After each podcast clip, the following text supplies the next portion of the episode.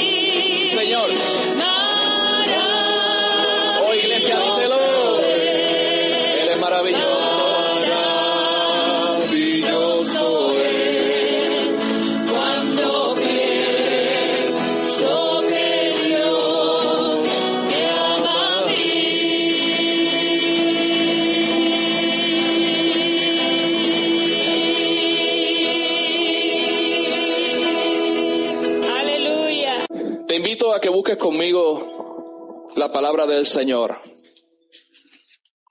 En Romanos capítulo 8, versículo 34.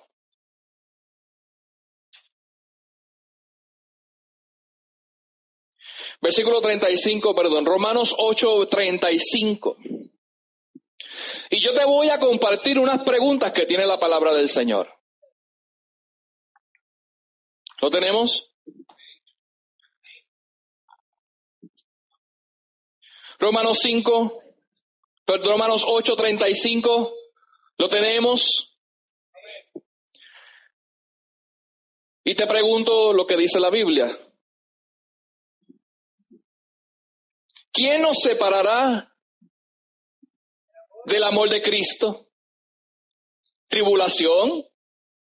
¿O angustia? ¿O persecución? ¿O hambre? ¿O desnudez? ¿O peligro? ¿O espada? Como está escrito, por causa de ti somos muertos todo el tiempo. Somos contados como ovejas de mataderos. Antes, en todas estas cosas, somos más que vencedores por medio de aquel que nos que. Y cuando dice amor es pasado, ¿verdad? Pero ese pasado es porque está refiriéndose a cuando Jesús vino, porque Él nos sigue amando, ¿sabe? Por lo cual estoy seguro de que ni la muerte, ni la vida, ni ángeles, ni principados, ni potestades, ni lo presente, ni lo porvenir, ni lo alto, ni lo profundo, ni ninguna otra cosa creada, ¿qué dice? Nos podrá separar del amor de Dios que es en Cristo Jesús, Señor nuestro. Gracias, Señor, por tu palabra. Utilízala, oh Dios, para ministrar nuestra vida. En el nombre de Jesús. Amén. Qué interesante pregunta. Es interesante la pregunta que en el libro de Romanos nos hace a cada uno de nosotros y pregunta y comienza la pregunta con quién. Y cuando tú tienes una pregunta que te dice quién es porque te hace a ti analizar, te hace a ti buscar, te hace a ti tal vez tratar de buscar a alguien o algo. En este caso, ¿quién te va a separar del amor de Cristo? El amor de Dios, amado, es demostrado desde que Dios creó los cielos y la tierra, ¿sabe? El amor de Dios fue expresado cuando Dios creó aquel huerto y creó al hombre y creó a la mujer y lo puso en el lugar perfecto para él y para ella. Amén. El hombre y la mujer caen en pecado, son echados fuera de aquel lugar perfecto, de aquel lugar santo, de aquel lugar maravilloso, de aquel lugar donde había muchos árboles parecidos a ese. Y Dios le dijo, de todo árbol puedes comer, mas de este, escuche bien la iglesia, más de este no pueden comer. Pueden comer de todos los árboles que hay a nuestro alrededor, mas de este no lo van ni a mirar. Eso fue lo que Dios le dijo. Ahora bien, sucede el pecado, son echados del huerto, pero el amor de Dios acabó. ¿Y cómo tú me pruebas que el amor de Dios no se acabó? Dime una cosa. Porque Dios es eterno y si el amor de Dios se hubiera acabado para ellos, ¿tú no crees que Dios lo hubiera hecho? Ah, y lo hubiera hecho y hubieran desaparecido de la faz de la tierra. El amor de Dios nunca acaba. El amor de Dios fue expresado hace más de dos mil años. Y Juan 3:16 te lo dice, porque de tal. Y tú, y tú y yo tenemos que buscar otra expresión para de tal.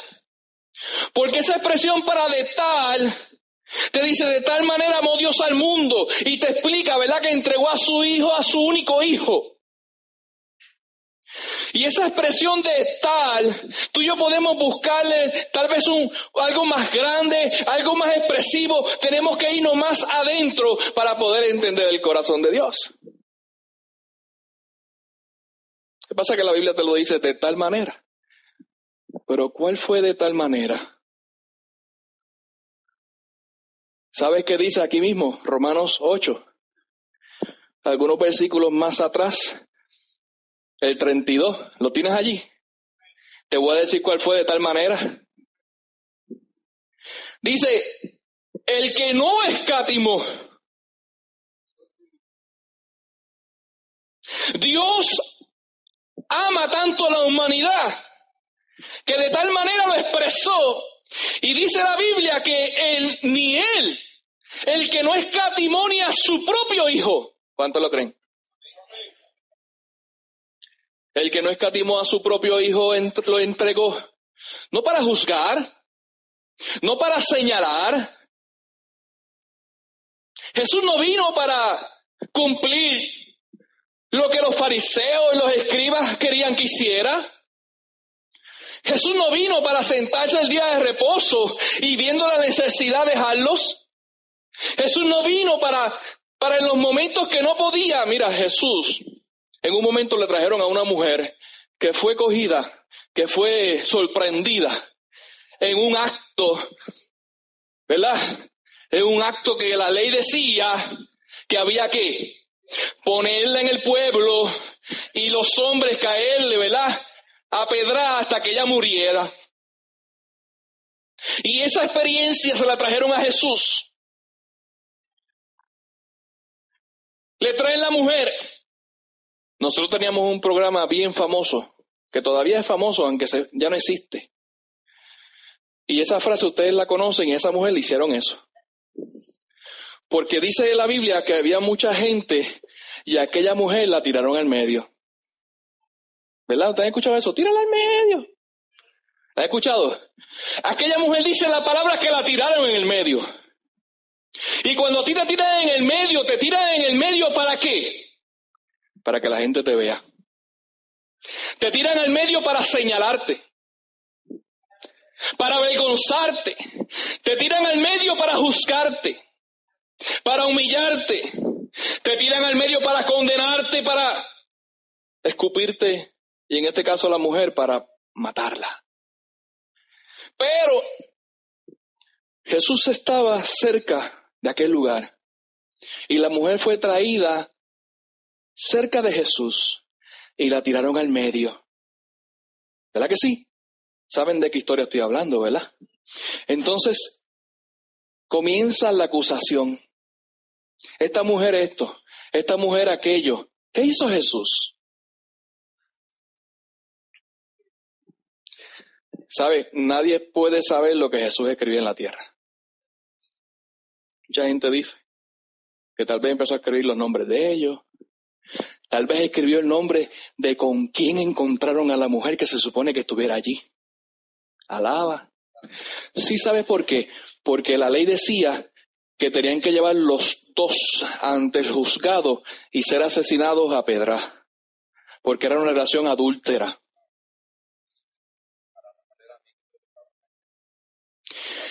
Y tal vez era uno de los cocorocos de los que estaban allí. Y cuando Jesús le dice que el que esté sin pecado, que lance la primera piedra. Oye, ¿por qué a veces tú y yo tiramos piedra?